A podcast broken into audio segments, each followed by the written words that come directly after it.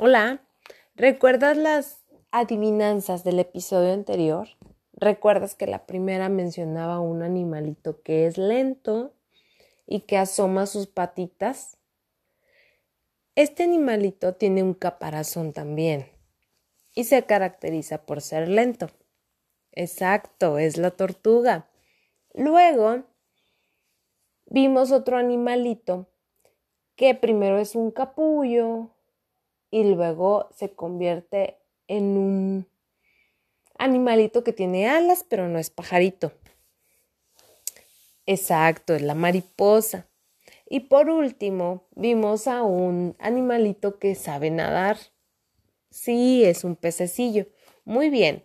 Por último, te voy a hacer una adivinanza que está un poquito más difícil. Dice, salta y no es conejo.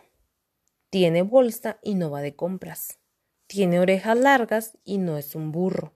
¿Quién es? Te voy a ayudar a adivinarlo.